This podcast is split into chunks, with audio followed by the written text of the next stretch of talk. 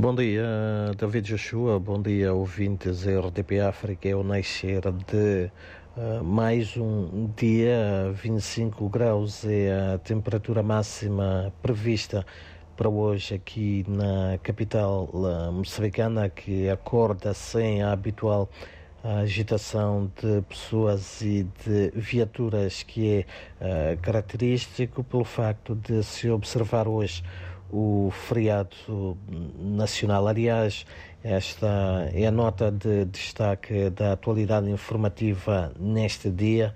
Moçambique assinala o 7 de setembro, considerado dia da vitória. Foi uh, neste dia 49 anos em que foram assinados na capital da Zâmbia, Lusaka, entre o Estado português e a Frente de Libertação de Moçambique, o denominado Acordo de Lusaka. Este, neste acordo, o Estado português uh, não só reconheceu formalmente o direito do povo de Moçambique à independência, como acordou, em consequência, a data e os passos da transferência para a Frelimo da soberania que detinha sobre o território de Moçambique.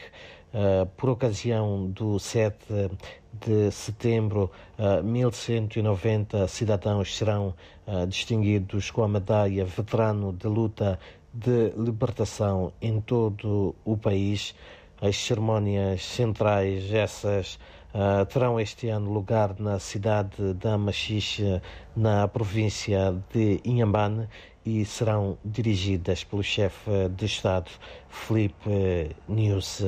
Já aqui na cidade uh, de Maputo será o secretário de Estado, Vicente Joaquim, quem vai orientar a cerimónia que vai decorrer em dois momentos distintos, sendo que um, o primeiro um, uh, será a deposição de uma coroa de flores na Praça dos Heróis uh, Moçambicanos e só depois uh, segue-se então a atribuição de títulos honoríficos e condecorações dos veteranos da luta de libertação uh, nacional, um ato que vai ter lugar na Praça dos Combatentes. Em outras notas também dizer que a Polícia da República de Moçambique na província da Zambésia garante estar a trabalhar com vista a identificar uh, os quatro uh, assaltantes que balearam mortalmente um agente